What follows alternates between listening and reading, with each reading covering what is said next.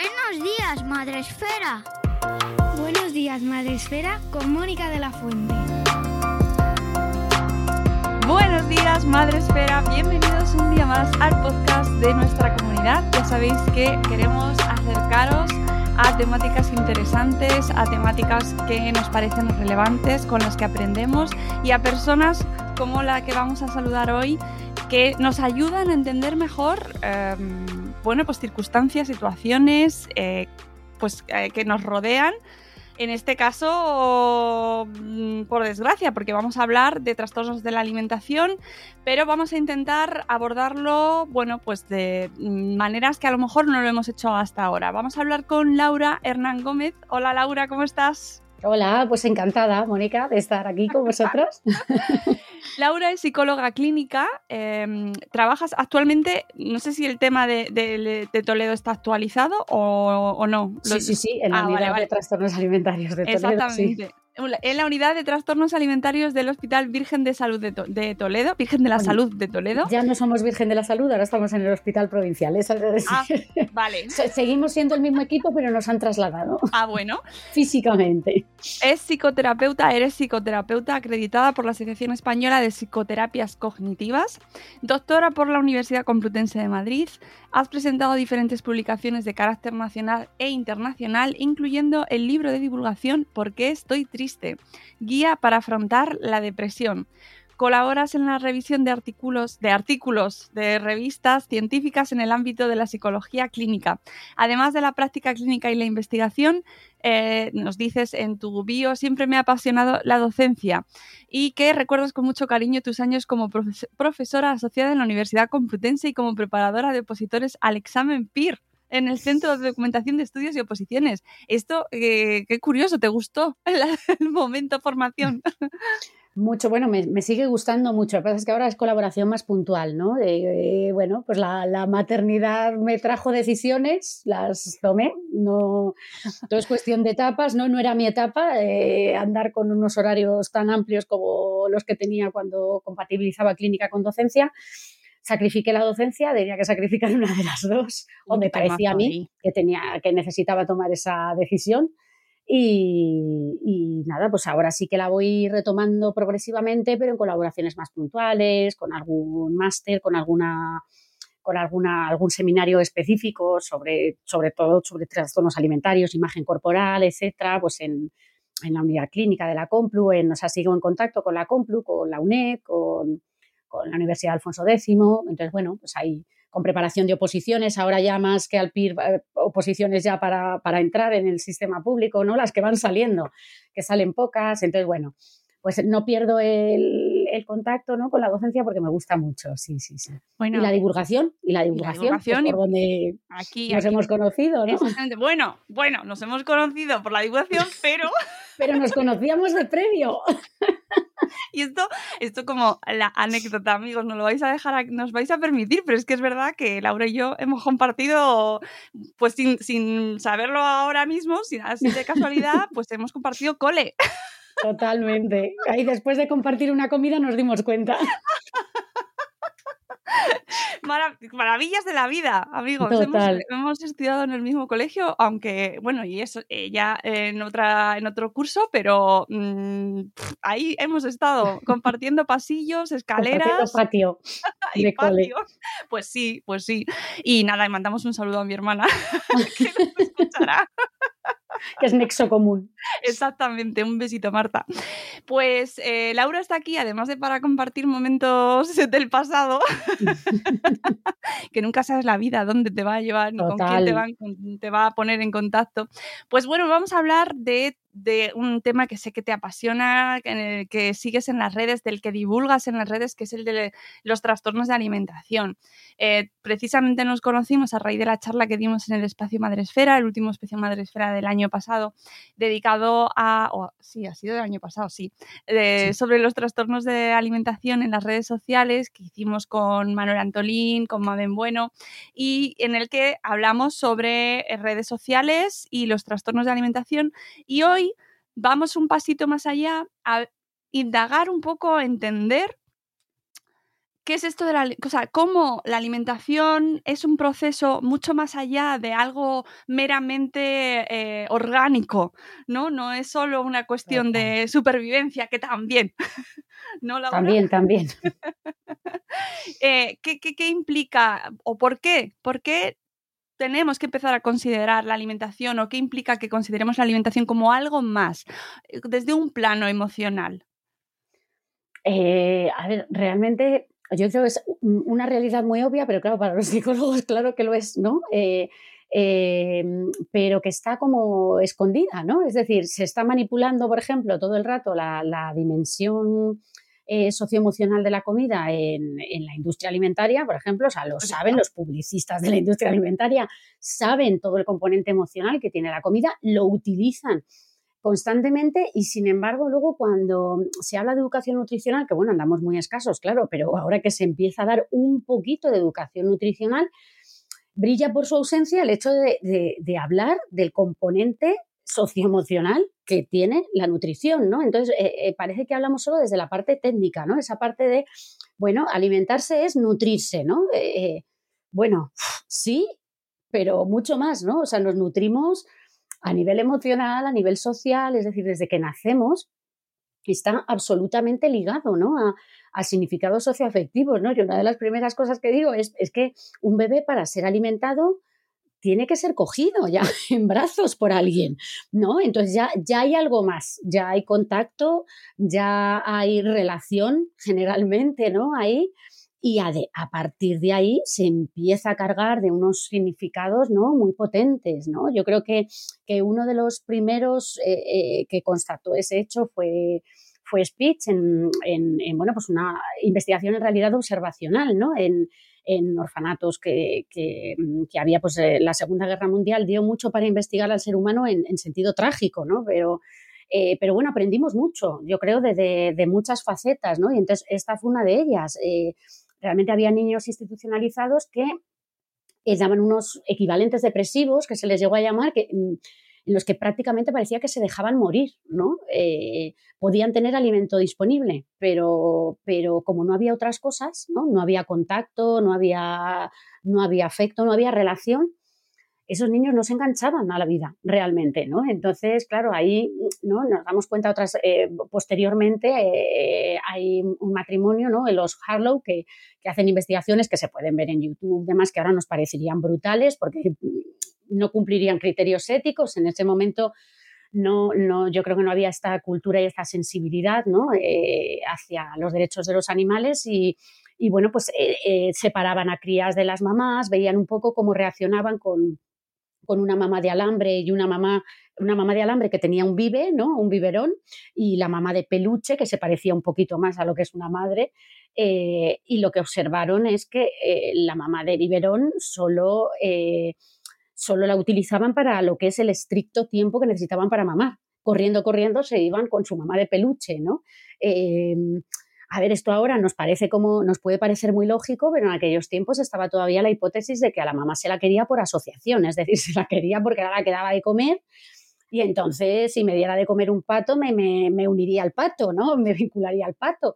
Entonces, pues, pues no, los Harrow lo que, lo que comprobaron fue oye, va a ser que, el apego es más importante de lo que estamos pensando, no es un mm. efecto secundario, no es una necesidad, es una necesidad básica, ¿no? Pero a veces cuando hablamos del, afecto y del apego como una necesidad básica, es verdad que todavía a día de hoy, ¿no? Eh, eh, recuerdo hace, hace poco una paciente que me decía, o sea, eso, es una necesidad primaria. sí, es una necesidad básica, ¿no? O sea, igual que, igual que la autonomía en realidad también, ¿eh? O sea, que, que hay muchas necesidades psicológicas que si el niño está, está, está cubierto, se van, ¿no? decía más, lo bueno, si una necesidad se va cubriendo, vamos a por las demás. Pero es que lo interesante de estas investigaciones es que demostró que incluso, aunque estén cubiertas, si no tenemos un mínimo ¿no? de necesidad de apego cubierta, eh, se, viene abajo, ¿no? Eh, todo lo demás. ¿Quiere decir esto que las personas que tienen trastornos alimentarios no se han querido? No, la relación es muchísimo más compleja que todo eso. Pero lo cierto es que sí que se ha eh, se, llena de, significados eh, eh, potentísimos a nivel, a nivel emocional, ¿no? la alimentación. Y entonces, uno de ellos, este es más básico, es el tener motivos para vivir, ¿no? O sea, no es solo sobrevivir, comer, es querer vivir o tener ganas de vivir, ¿no? De hecho, hay algunos casos muy extremos que nos llegan vía no tanto imagen corporal, que es lo que estamos más, más, habituados ¿no? en, en, en, Occidente, sino vía, por ejemplo, síntomas depresivos, ¿no?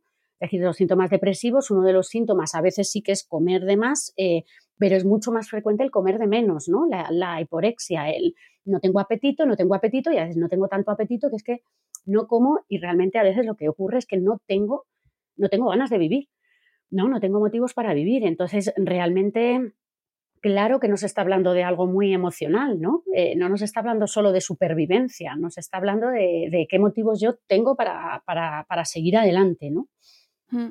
Eh, además, estamos hablando desde la primera infancia. Eh, tienes una serie de posts eh, precisamente en Comete el Mundo TCA, que es este proyecto tan fantástico de Manuel Antolín con el que hemos hablado varias ocasiones y eres colaboradora también en este proyecto tan estupendo. Y tienes una serie de posts dedicados a esta, a esta cuestión, a, lo, a cómo entender esta alimentación de una manera pues eso, emocional, y nos hablas de la despensa emocional de la primera infancia y de la segunda infancia y de la adolescencia. Eh, ¿De qué nos sirve em, tomar eh, o entender la alimentación de esta manera, especialmente en la infancia? Pues yo creo que es muy importante tomar conciencia de que cuando estamos, o sea, yo hay un poco, eh, cuando trabajo en edad adulta le digo, ¿qué más comes cuando estás comiendo? O sea, vamos a ser conscientes de qué significados emocionales está cargando la alimentación. Pero yo diría también en la crianza necesitamos ser conscientes de ¿qué más damos de comer cuando estamos comiendo? ¿no? O cuando estamos dando de comer, ¿no? ¿Qué más estamos dando ahí? ¿no? Porque a veces estamos dando tensión, estamos dando angustia, estamos dando luchas de poder, estamos dando diversión, estamos dando conversación, estamos dando placer compartido, estamos dando cuidaditos, estamos dando mimos, estamos compensando mimos a veces, ¿no? Que, que, que muchas veces, yo como mamá también me he visto ahí, ¿eh? ¿no? En el decir que, que parece que retenerme a la hora de comprar una chocolatina porque parece que tenía que pagar con una chocolatina un extra el hecho de que, de que había llegado tarde ese día del trabajo o no. Entonces es que es muy fácil, ¿no? Tirar, amén de todas las variables sociales que nos están, nos están cargando ahí, ¿no? O sea, tenemos toda una serie, lo que decía antes, ¿no? La industria alimentaria es muy consciente de esos significados, nos manda significados un poco a través de el alimento es el que te cuida, pero no es el que te cuida, es el que da, ¿no? Podemos crear bocadillos de felicidad a nuestros hijos, eh, podemos hacerles felices en un momento dado, ¿no?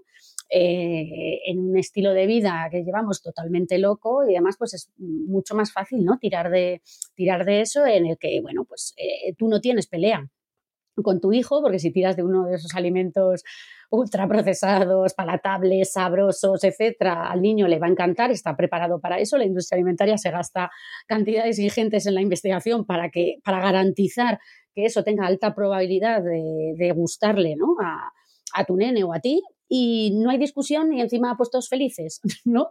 Entonces, claro, ahí parece que se cierra, se cierra el círculo. Pero, pero claro, ¿cómo estamos gestionando las emociones? Igual es una pregunta ¿no? que, que, necesitamos, que necesitamos hacernos ahí, ¿no? Eh, luego también, pues eso, como, como comentabas, se va haciendo mayor el, el nene, ¿no? Y ya no es solo el, el, vínculo que estoy teniendo con él, es que necesitamos tiempo. O sea, el, el, una de, las, de, los, de los temas que salía a veces con los pediatras, ¿no? Con trastornos alimentarios, están muy preocupados por el, el, polo, por así decirlo, contrario a lo que es la, anorexia y demás, que es eh, el tema de la, de la obesidad, ¿no? Y cómo está aumentando, y bueno, el tema de la pandemia ha sido ya, ha disparado, ¿no? Las tasas de obesidad, pero claro, con, con un estilo de vida más sedentario y, y, todas estas variables sociales que acompañan y el estilo de vida, ¿no? que muchas veces se carga mucho en la responsabilidad de las familias, ¿no? Entonces, bueno, yo creo que las familias hay que apoyarlas, pero hay que ver el contexto social en el que nos estamos moviendo, ¿no? O sea, con un estilo de vida X en el que los padres tienen cinco minutos para cocinar, cinco minutos para comer, cinco minutos para le tienen que dejar en la escuela infantil desde los cuatro meses porque los permisos de maternidad paternidad no dan para más, mm, ¿a, dónde vamos? ¿Qué pretendemos? En la escuela infantil se están permitiendo unas, unas tasas ¿no? de, niño por cuidador absolutamente fuera de lugar y que pretendemos que encima tengan tiempo para el troceado de alimentos y que puedan catar los niños, pues papi, ya que se crió, ¿no? Entonces les, claro, les meten, o sea, estamos en un círculo mm, que yo creo que lo que hay que cuestionar es muchas cosas, ¿no? De, de, ay, que los niños no comen bien por culpa de los padres.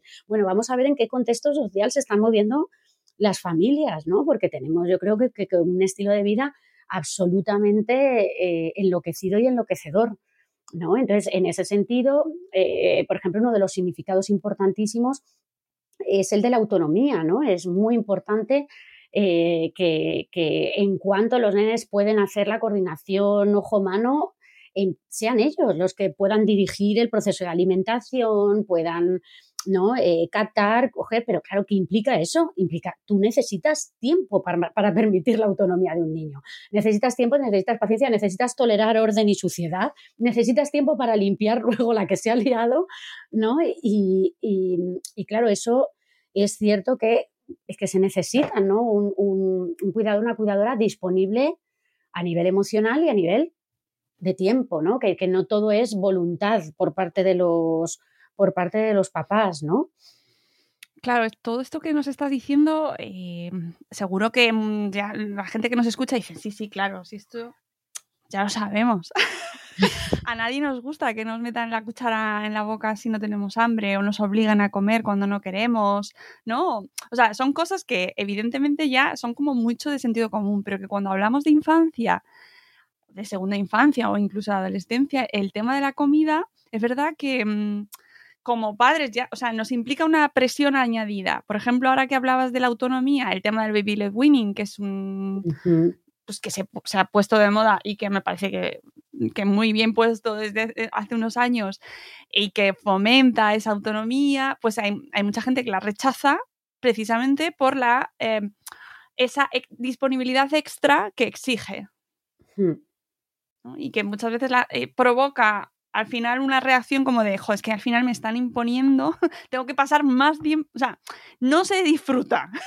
Total, total, que es el objetivo al final. Claro. o sea, a mí, el término es verdad que, que, me, bueno, a ver, me hace gracia, pero es que yo creo que periódicamente en la crianza se, se vuelven a poner de moda, afortunadamente, ¿eh? que bienvenidas sean las modas como esta, pero se vuelven a poner, se le ponen términos, ¿no? Que dices, anda, pero si esto ya se daba en los años 60. No se le daba este nombre, ¿no? Que yo cuando me, me, dijeron por primera vez el nombre, yo ya había criado a mi primer hijo sin saber que se le llamaba así, ¿no? Y dije, ah, pues es que eso eso es más o menos lo que dice, ¿no? Pero bueno, el más o menos, ¿no? El más o menos porque lo de la flexibilidad yo creo que es algo muy importante. O sea, mm, yo el peligro que veo, o sea, bienvenidas sean las, las modas y ponen de moda algo que es sano, eh, pero el riesgo es adherirse a ello como si fuera, mm, ¿no? el, el el pilar fundamental de nuestra autoestima, por así decirlo, como padres, ¿no? O sea, eh, eh, de nuestra valoración como, como progenitores, ¿no? Que, que, yo tengo que ser purista absoluto. Entonces, eh, bueno, yo creo que, hay que entender también un poco cuál es el objetivo, ¿no? El objetivo efectivamente es que, no fluyan tensiones, ¿no? Entonces, si, si, en un momento dado va a fluir menos tensión porque el niño eh, coma, ¿no? O, se tiene que quedar a comer con los abuelos y la abuela es de las de puchero y le hago un puré, que qué bien le va a alimentar a mi nieto. Toda la pues vida. Efectivamente, pues mm, y la abuela está convencida de que ese es el puré que le alimenta y no la teta que le da su madre durante toda la noche y parte del día. Pues ¿para qué nos vamos a pegar con esa abuela que, que amorosamente le prepara ese puré? Pues ya está, pues tomemos un puré amoroso, ¿no? O sea, yo creo que, que un criterio importantísimo, y vamos, y de hecho eso lo trabajamos muchísimo en trastornos alimentarios, ¿no? Es el tema de la flexibilidad, ¿no? O sea, yo creo que, que hay que ser conscientes de, de las limitaciones que tenemos, hay que pelearnos con ellas, por supuesto. O sea, yo creo que conocerlas y saber dónde está para, para un poco estirar, ¿no? Hasta dónde no dejarnos atrapar, pues por esto que comentábamos de la industria alimentaria, por la trampa fácil, por tal. Está bien conocerlo para, para poder estar prevenidos, para poder no entrar en ello en la medida de lo posible, pero oye, también entendiendo que somos humanos, nos movemos en el contexto que nos movemos, ¿no? Y, y, bueno, pues que, que, que, de alguna manera eh, al final la filosofía básica, entiendo yo, eh, de, ese principio de autonomía y de dejar comer al niño es que es la sensibilidad con sus propias necesidades, ¿no? Entonces ese niño necesita eso, pero necesita también unos padres que no estén enloquecidos, ¿no? Y que no, estén obsesionados con ser perfectos, con ser unos padres perfectos, sino que, que, que bueno, que pueda fluir. Entonces, si va a fluir más intentando, pues, en fin, a mí yo creo que es que es más práctico, o sea, a mí me parece que es más práctico eh, porque consiste al final en incorporar al niño a las comidas, ¿no? Yo, yo, lo que pasa es que luego he leído cosas muy locas, ¿no? O sea, hace poco, no sé por qué me, salió algo de...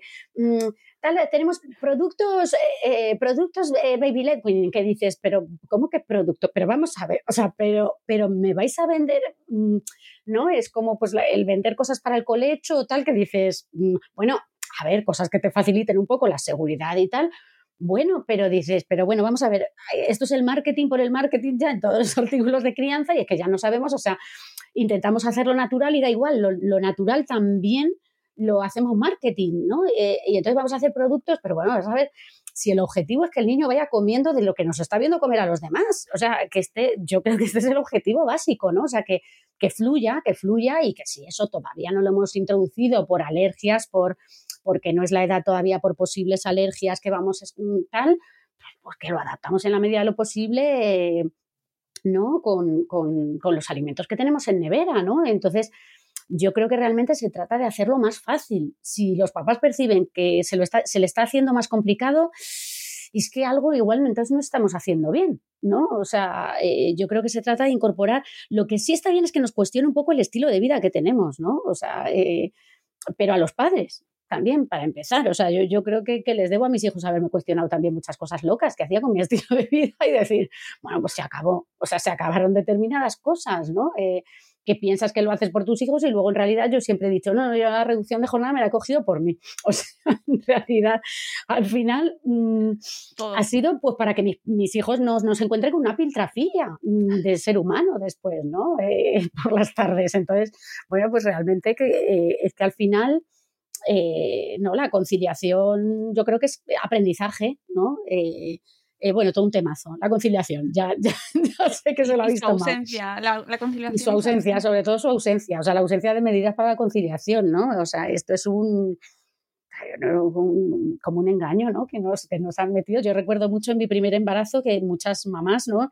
Yo creo que eso evoca mucho, ¿no? Eh, cuando, cuando el ver embarazada a la terapeuta y tal, y, y sobre todo pues las, las, mamás que ya tenían años y tal, decirme, nos han engañado, Laura, no te, tú no te dejes engañar que nos han engañado, ¿no? Con esto de la, de la conciliación, ¿no? Eh, pues pues porque realmente yo creo que tenemos una necesidad de, mayor contacto emocional que el que nos permite todo este estilo de vida que tenemos, ¿no? Entonces ahí está la originalidad luego de las fórmulas que cada uno se invente, pero es bastante injusto, ¿no? Que quede todo cargado otra vez, ¿no? En el individuo, en, qué proyecto y cómo, cómo, se, lo, cómo se lo crea, ¿no? El individuo.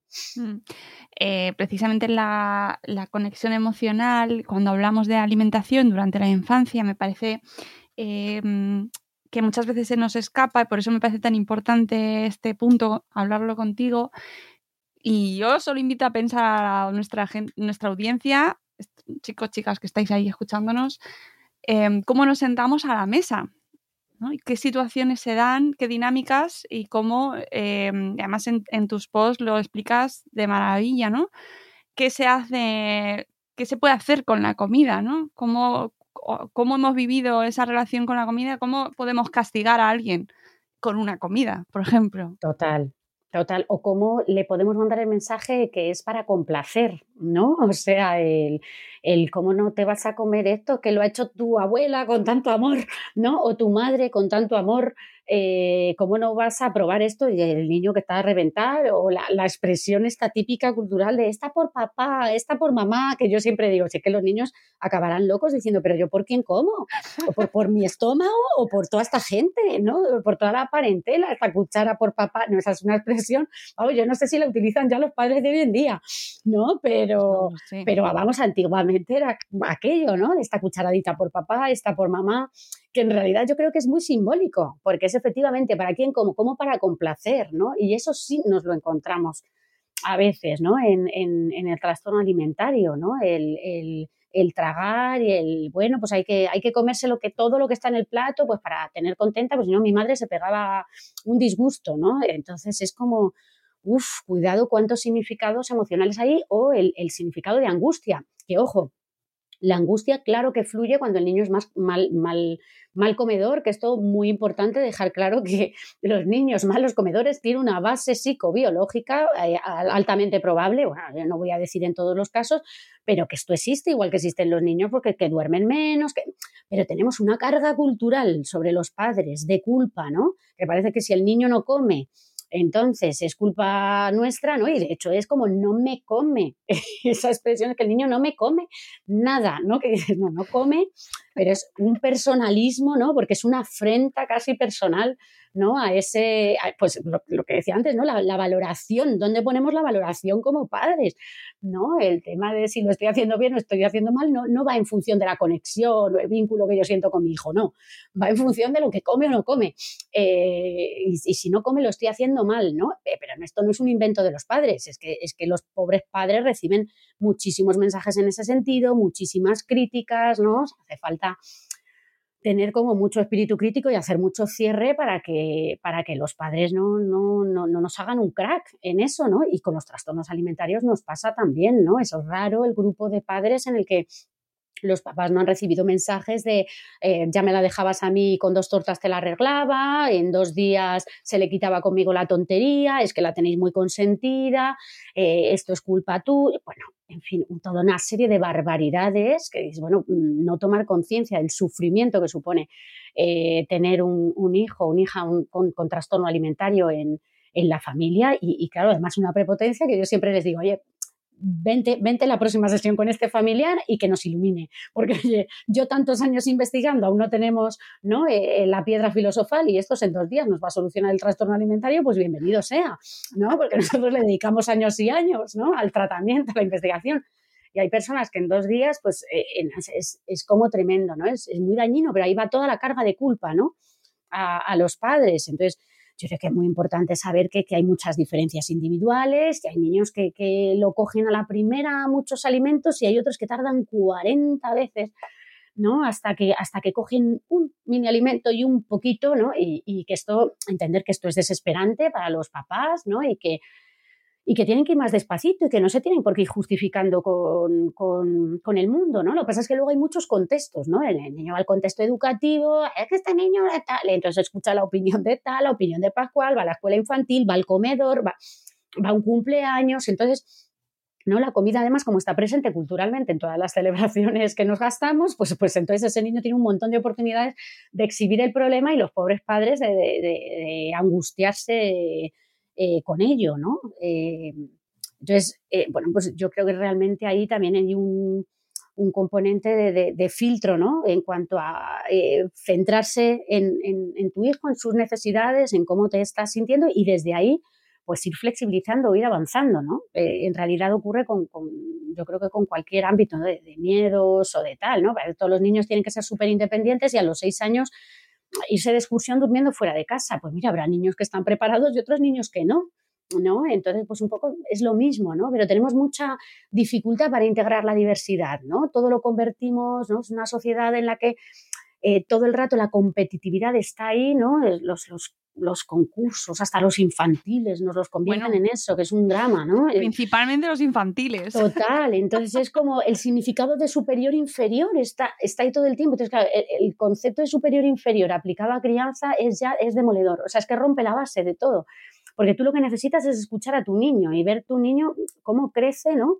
Eh, desde sus, eh, desde donde está hasta donde puede llegar, ¿no? Entonces, claro, el ponerte a comparar es, absolutamente, yo creo que es anticrianza, es anti, anti todo, ¿no? Entonces es uno de los contaminantes que se nos mete ahí en la despensa emocional, ¿no? La comparación social, el, el, mm, pues eso, el, evaluarte, ¿no? El, al final que vaya un poco el concepto que tiene el padre de sí mismo como padre o como madre por encima de las necesidades emocionales que tiene ese nene que, que, que tiene enfrente, ¿no? El no poder conectar a nivel emocional con, con, lo que está necesitando su hijo, ¿no? Y con lo que está necesitando él o ella, ¿no? Eh, a nivel de, de compartir, ¿no? Mm, claro, estaba pensando también, por ejemplo, las relaciones de poder que se establecen en la comida, ¿no? Como Total. ni se les... Eh, no, hay, eh, hay ocasiones en las que sí, pero normalmente no se pregunta qué se quiere comer porque se ha organizado y no se puede ver, no se puede dialogar, ¿no? Total. Y ahí las dinámicas Total, además de muchísimo riesgo, ¿no? El, porque te, te lo comes porque lo digo yo, ¿no? Entonces, si te terminas el plato porque lo digo yo, ¿no? Entonces, yo creo que hay fundamental, muy importante poder mm, ¿no? Eh, fiarse del criterio de tal. Eh, si estamos viendo que el niño, pues que hay niños que luego comen muchas veces al día, ¿no? Yo, yo, de hecho que tengo dos casos, mis hijos han salido bastante diferentes en ese aspecto, ¿no? Entonces hay algunos que, pues eso, que comen varias veces al día, eh, mi pequeñina más de eso y, y, el mayor, sin embargo, es hacer comidas más potentes, pero, pero menos, no, no, no, no le gusta luego hacer pues eso, la media mañana y tal, bueno, pero muy leve, ¿no? Y cada niño al final necesita ajustarse, ¿no? A, su propio patrón y nosotros flexibilizar lo suficiente, ¿no? Que esa es otra, ¿no? Otro esfuerzo que nos pide, que es el de flexibilizar y, y, bueno, pues entender que esto no son criterios a priori, que no, no se tiene por qué terminar todo lo del plato, que puede no tener más apetito que ha comido que ha comido suficiente, ¿no? Eso, Pero claro, eso es complicado porque es un poco lo de no, no, se tiene que terminar lo del plato. Eh, tú eres de mi generación prácticamente. ¿Cuántos sí, sí. de nosotros hemos escuchado, o sea, lo, que es de buena educación mm, dejar el plato vacío? Total. y yo misma lo he dicho también. No, no, yo, yo, era un clásico, ¿no? Eh, mi, madre siempre me recordaba, es que siempre tienes que dejar la muestra, que yo pienso, a lo mejor es que tenía algo que demostrar, ¿no? Que es mi, mi autodeterminación por encima de todo, ¿no? Decir, yo, yo como lo que, lo que necesito, pero es que mi hija, por ejemplo, hace sistemáticamente lo mismo y yo no la obligo, pero es verdad que es como, bueno, pues quizás es que bueno, pues hasta aquí y hasta aquí he llegado, yo creo que afina mucho, ¿no? O sea, yo creo que ya afina mucho y es como, hasta aquí no, no, ya no estoy bien y entonces, aunque me quede una patata, es que si ya no, es que ya no, ¿no? Entonces, de una, de una, de una sensibilidad, ¿no? Pues, eh, eh, bueno, pues es que si ya no, ya no, ¿no? Eh, y eso a veces es verdad que es difícil, ¿no? El, el, el, eh, porque al final es dejar entrar al niño en una relación más de igual a igual y yo creo que eso todavía nos cuesta, ¿no? Arrastramos mucho paternalismo, mucho, mucho los padres lo sabemos todo, lo cual es, es tremendo porque dices, ¿y en qué momento vamos a girar las tornas, no? O sea, desde, desde la crianza es mucho mejor tratarles más de tú a tú, obviamente hay algunos aspectos que no vamos a dejar en sus manos porque todavía no tienen capacidad para ello, pero fíjate que el estómago creo que es una de las cosas que tienen una vía mucho más directa que nosotros, ¿no? O sea, es como dice mi, mi hija, ¿no? Mamá, ¿sabré yo si tengo frío o no tengo frío? Digo, pues toda la razón del mundo, ¿no? Toda la razón no, del mundo, yo soy porque yo soy de las de, abrígate que vas a tener frío, ¿no? Claramente. Llévate ¿no? otra chaqueta. ¿Ves? A mí la invalidación me va más por ahí, ¿no? Entonces, yo la invalido, no, no, tú tienes frío, tú que no sabré yo si lo tengo o no lo tengo, ¿no? Pues lo mismo, ¿no? O sea, estos absurdos que se dan, que nos creemos que sabemos nosotros mejor que ellos, si tienen hambre o no tienen hambre, si, van, si, si tienen frío o no tienen frío, o si, eh, pues algunas cosas sí que uno da señales y dices, no, hombre, parece que estás cansada y tal, pero incluso así, ¿no? A veces nos falta, o sea, nos falta respeto para transmitírselo, ¿no? O sea, eh, a una amiga no le dirías, ¿tienes sueño? ¡A cama! no, le dirías, ay, cariño, tienes una cara de cansada, venga, vámonos a dormir, ¿no? Si, si estás por ahí se lo dirías con respeto y con ternura y a veces es como que, que, que estamos de un mal acostumbrado, un, un, maltrato, ¿no? A la hora de decir las cosas. Me río, eh... pero es que es, es que es total, es que nos posee como un espíritu de no sé qué, Sí, ¿no? sí, sí. Y todas esas de formas. La, que no dictatorial absoluto, ¿no? Que O no sea, yo que con un amigo o con otro adulto o con otra persona, sí que las usamos con nuestros hijos. Eso es, eso es, ¿no? Yo, o sea, yo sugiero muchos ejemplos en los grupos de padres y demás, un poco como el cómo se lo dirías a un amigo, ¿no? O sea, piensa cómo se lo dirías a un amigo porque en algún momento, o sea, vamos a hacer el giro ya. Sí, sí, es que empecemos desde la infancia. ¿Para qué vamos a hacer luego un cambio, no? Te trato como un dictador y a qué edad exactamente dejamos de tratarles tipo dictatorial y empezamos a, tra- a tratarles de forma democrática, ¿no? O sea, será mejor empezar, empezar con, con una democracia, bueno, no- nosotros en casa te decimos, vale, sí, pero es una democracia, pero tenemos, nosotros tenemos derecho a veto como Estados Unidos en Claro. determinadas decisiones para que no se nos vaya un poco de las manos, ¿no? Pero realmente que ellos puedan sentir que tienen mm, eh, voz y voto, ¿no? En, en determinados márgenes. Hombre, obviamente, pues eh, con una información, ¿no? Eh, yo creo que la información la agradecen en el plano alimentario, ¿no? Pues hace poco me decía mi hija, ay mami, ojalá las chuches fueran comida saludable, ¿no?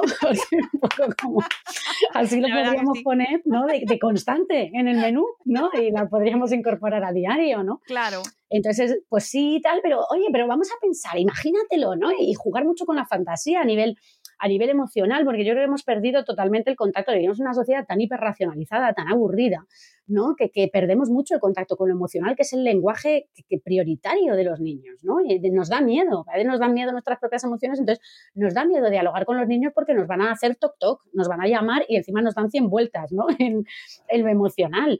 Eh, entonces, bueno, pues vamos a fantasear, o sea, ¿qué, miedo hay, ¿no? A veces da terror, eh, no, pero si fantaseamos, luego nos frustramos con la realidad. Bueno, pues hijo, para eso está fantasear, ¿no? Para darse un vuelo y luego volver, ¿no? Entonces, pues con lo de las chuches, ¿no? Eh, eh, yo decía, bueno, pero imagínate, porque yo creo que si nos obligan, imagínate que te obligan a tomar chuches, el primer día estarías encantada, el segundo también, el tercero, el dolor de tripa, la pesadez, o sea, es un poco como ser conscientes también de que hay cosas que nos gustan más porque están menos frecuentes y que eso tiene un atractivo, ¿no? Y como ah, que las moras nos gustan mucho, claro, las compramos menos, ¿no? Porque son menos económicas que la fruta básica que entra en la despensa, ¿no? Pero las moras y las frambuesas nos encantan, son súper guays. Si las tuviéramos todos los días, seguramente que las valorábamos menos, ¿no? Entonces, un poco como que, que, podamos dejarnos llevar por la fantasía y luego reflexionar con ellos, ¿no? Que nos ayuden a reflexionar un poco que no valga el porque sí, ¿no? Estamos en lo mismo, necesitamos tiempo para eso, ¿no? Pero, pero realmente eso yo creo que enriquece a todos, ¿no? Eh, les enriquece a ellos, nos enriquece a nosotros al final también, ¿no? Mm.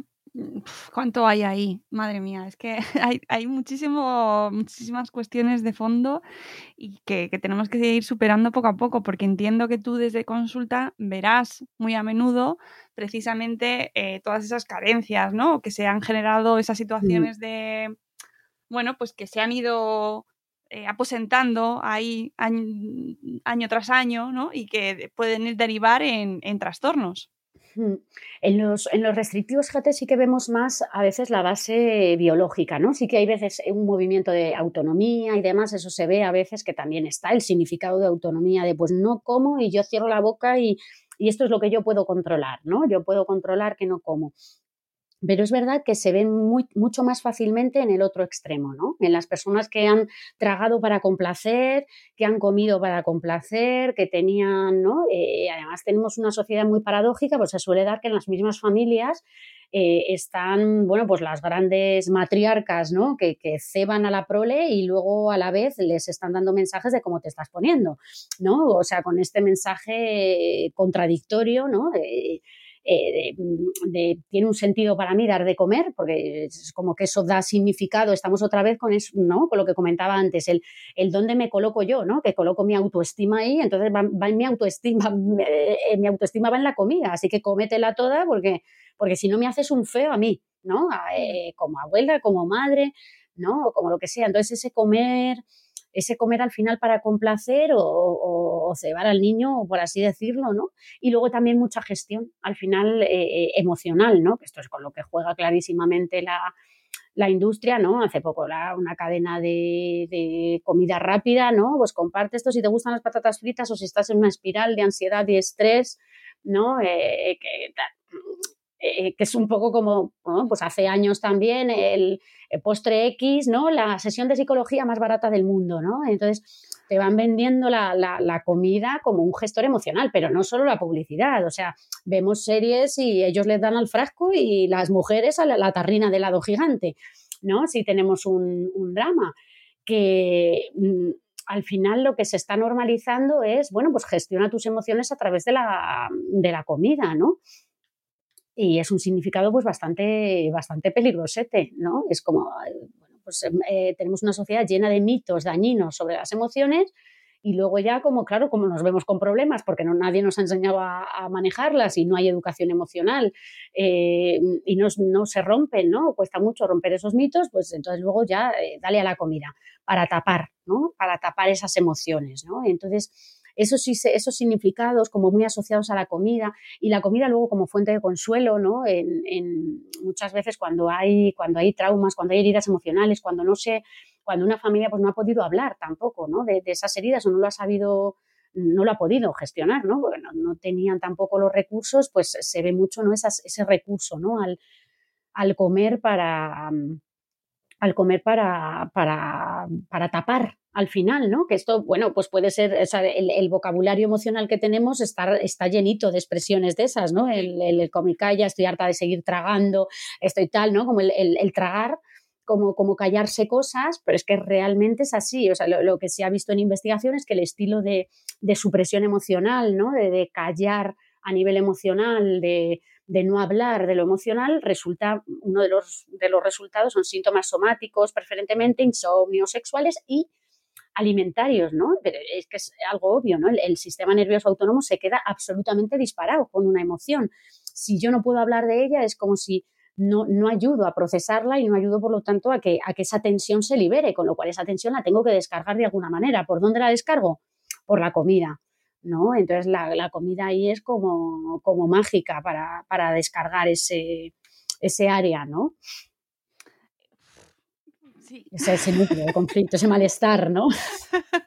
Joder, es que además precisamente llevamos, salimos ahora de, bueno, llevamos dos años de pandemia en los cuales eh, precisamente este tema de cómo gestionar las emociones y la relación con la alimentación se ha hablado muchísimo, porque se ha hablado también muchísimo de cómo han aumentado de peso muchas personas durante la pandemia, por el confinamiento, es decir, se ha hablado mucho de este tema, pero llegamos, seguimos sin, eh, al final, sin profundizar en ello, seguimos comprando los mismos anuncios, el mismo marketing y seguimos gestionando la alimentación de una manera, pues eso, como según nos ay, es que hoy me siento mal, voy a comer, me voy a tirar al chocolate.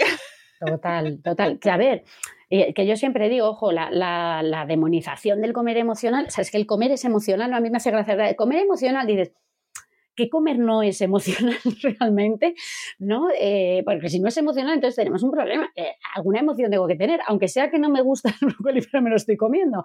Pero las emociones fluyen ahí, ¿no? Entonces, bueno, están ahí. Eh, el hecho es que, claro, no sea la única fuente de gestión emocional o la única fuente de placer, ¿no? Hay muchas pacientes que nos dicen es que es mi momento del día, ¿no?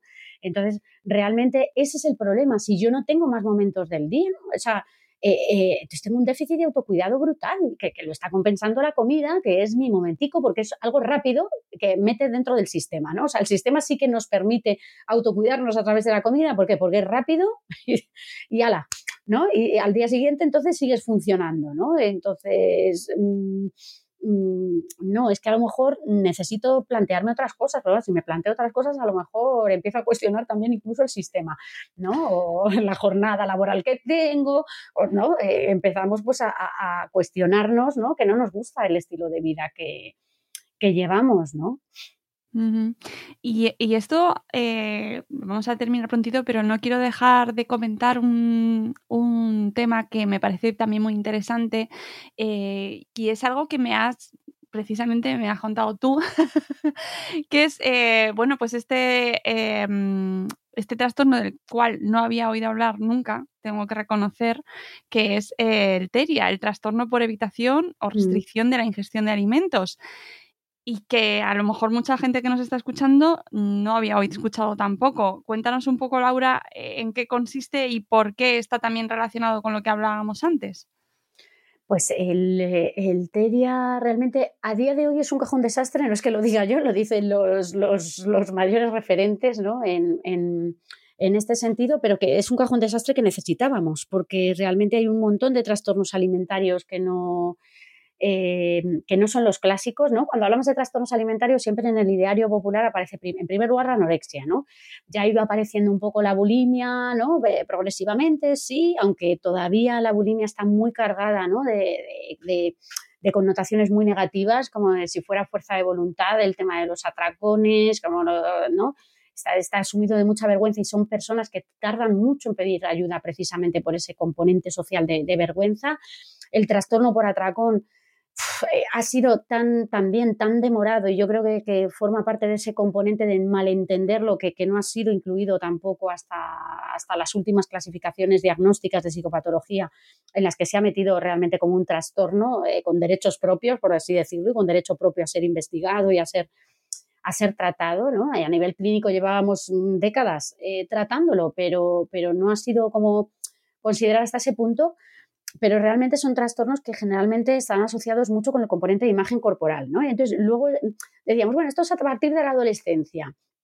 Y en la infancia sí que se veía que había, bueno, pues lo que llamaba la alimentación restrictiva, ¿no? las fobias alimentarias, etcétera, ¿no? Entonces, Em, el concepto de teria realmente ha venido a decir, ojo, que las cosas no son tan, no están tan separadas, ¿no? Eh, de hecho, bueno, pues algunos han, dicho que es como el, eslabón perdido, ¿no? Entre los, entre los problemas de alimentación en la infancia y, los trastornos alimentarios clásicos, ¿no? Estos de anorexia, bulimia, trastorno por atracón, ¿no? Em, el, TERIA viene a ser al final todo trastorno en este momento, todo, trastorno restrictivo, ¿no? Eh, es decir, que, no esté comiendo, que no esté comiendo suficiente en cantidad, en variedad, en, número de comidas, ¿no? en nutrientes suficiente, eh, podría ser diagnosticado de, de sea el motivo que sea. Entonces, es un cajón desastre porque en este momento cualquier persona de cualquier edad se nos puede quedar ahí si no está esa restricción relacionada con la imagen corporal. El hecho es que es muy importante eh, saber que esto está ahí porque la investigación de TERIA nos está llevando mucho a variables psicobiológicas relacionadas con los trastornos alimentarios, nos está enseñando mucho de las bases psicobiológicas también que tiene la anorexia.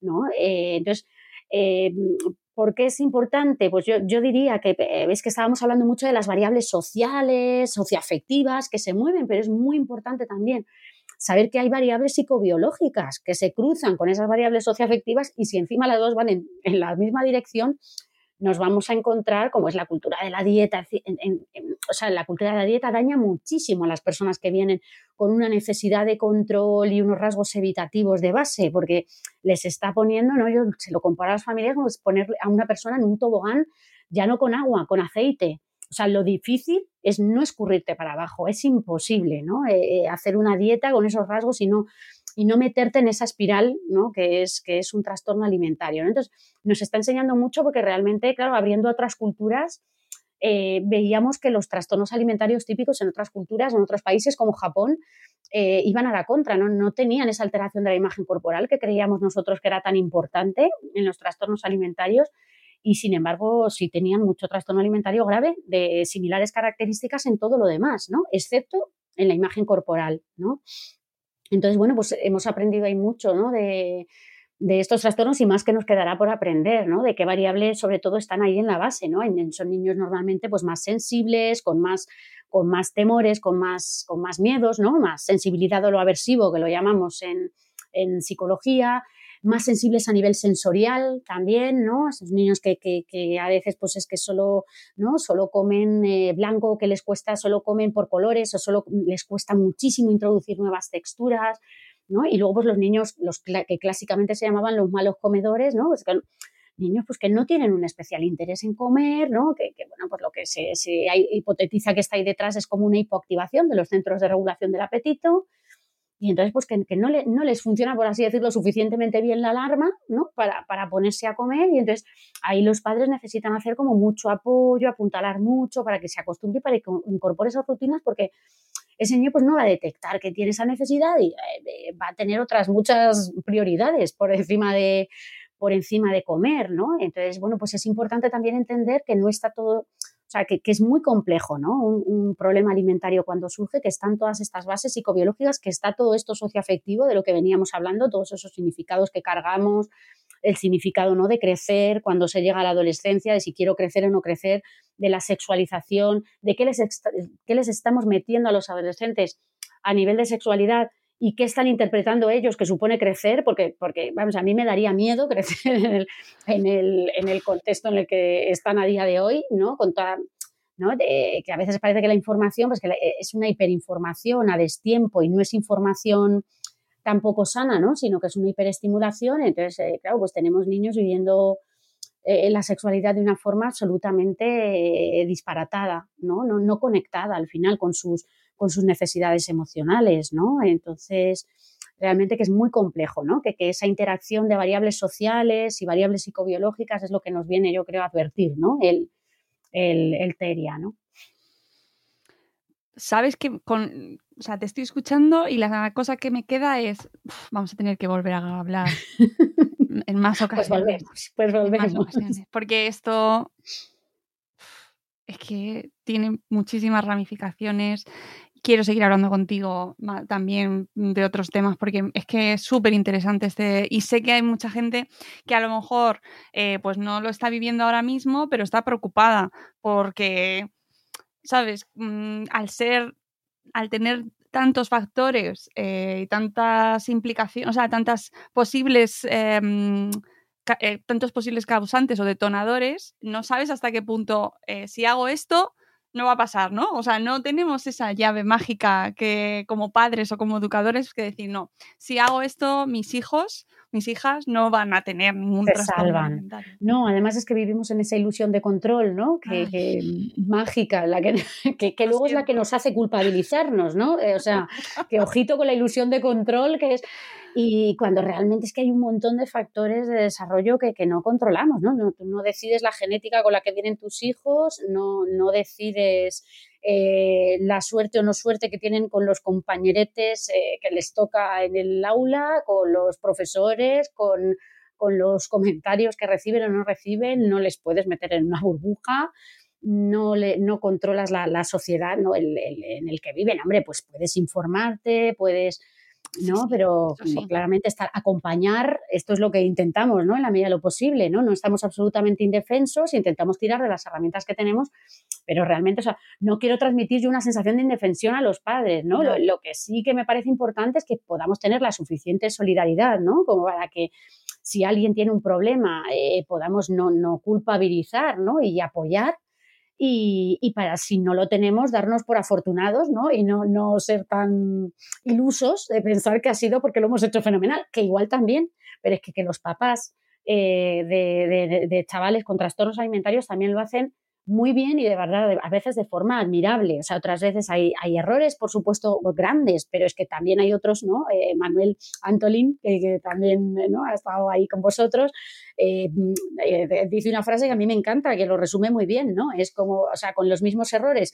hay, hay, hay familias que, en las que no se desarrolla un trastorno alimentario y y hay otras ¿no? en, eh, en, las que no se cometen esos errores y sin embargo sí hay esta, la presencia del trastorno alimentario. ¿no? Entonces esto es una combinación al final de, de, variables psicobiológicas, socioafectivas y que las socioafectivas además nadie lo decidió. ¿no? O sea, yo creo que incluso en los casos en los que tenemos familias que realmente efectivamente parece ¿no? Nos impresiona que ha quedado la cosa muy dañada por estas cosas que hablábamos, por los significados de autonomía, porque les ha ido mucho ¿no? la, estima, ¿no? la, autoestima a los padres en, el proceso de comer. Eh, esos padres, eh, bueno, pues tuvieron también su infancia. O sea, a mí me sirve mucho, ¿no? Eh, saber que todos fuimos personitas pequeñitas y todos estamos metidos en esta rueda, ¿no? Que, yo no estoy ahí para, para, juzgar, ¿no? Que estoy para ayudar, analizar de aquí en adelante, ¿no? Entonces yo creo que, sí que es importante, ¿no? Que nos quitemos como un poco ese lastre de, de, culpabilización porque hace mucho daño y desde luego a los, si, si nos toca, no ayuda nada, ¿no? El, el enfoque culpabilizador, ¿no? Eh, ayuda a flexibilizar, abrir mente y, y conectar, ¿no? Conectar con, con, nuestras emociones y con las de nuestros hijos, ¿no? En, en, ese momento. Eso es lo que más, más ayuda y lo que más incidimos luego al final con los papás, ¿no? Cuando necesitamos ayudarles en ese, en ese trance, ¿no? Pues con eso nos quedamos, con la idea de esta noche cuando cenéis, mañana cuando comáis juntos en familia o cuando juntéis. Vamos a darle ahí, vamos a pensar, ¿no? En ese momento, en qué vivimos y en cómo, cómo sentimos, ¿no? Y qué que se vive en torno a esa comida, qué vivimos en torno a nuestras comidas y cómo nos relacionamos y qué relación tenemos con nuestra comida nosotros y nuestros hijos. Yo creo que con eso algo hemos avanzado. Laura, muchísimas gracias. Ha sido un placer charlar contigo. un auténtico placer. Volveremos otro día, vamos, cuenta con ello porque tenemos muchas cosas y creo que aprendemos mucho eh, eh, de esta manera, ¿no? Sin juzgar, entendiendo, dándonos también espacio para, replantearnos las cosas que antes pensábamos que sabíamos y a lo mejor no.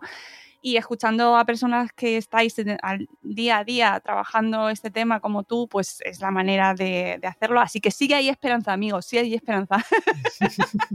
hay que escuchar, hay que escuchar a la gente.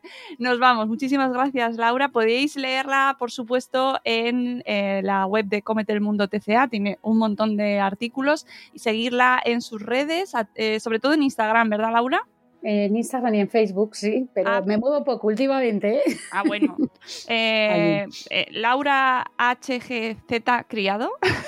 Eso es. La tenéis en Instagram y supongo que con, tu nombre y apellidos en Facebook, Laura Hernán Gómez, la podréis encontrar. Y nada, que la volveremos a escuchar aquí en Buenos Días Madre Espera. Amigos, muchísimas gracias y volveremos en un nuevo episodio de Buenos Días Madre Espera. Hasta luego, Mariano. Adiós.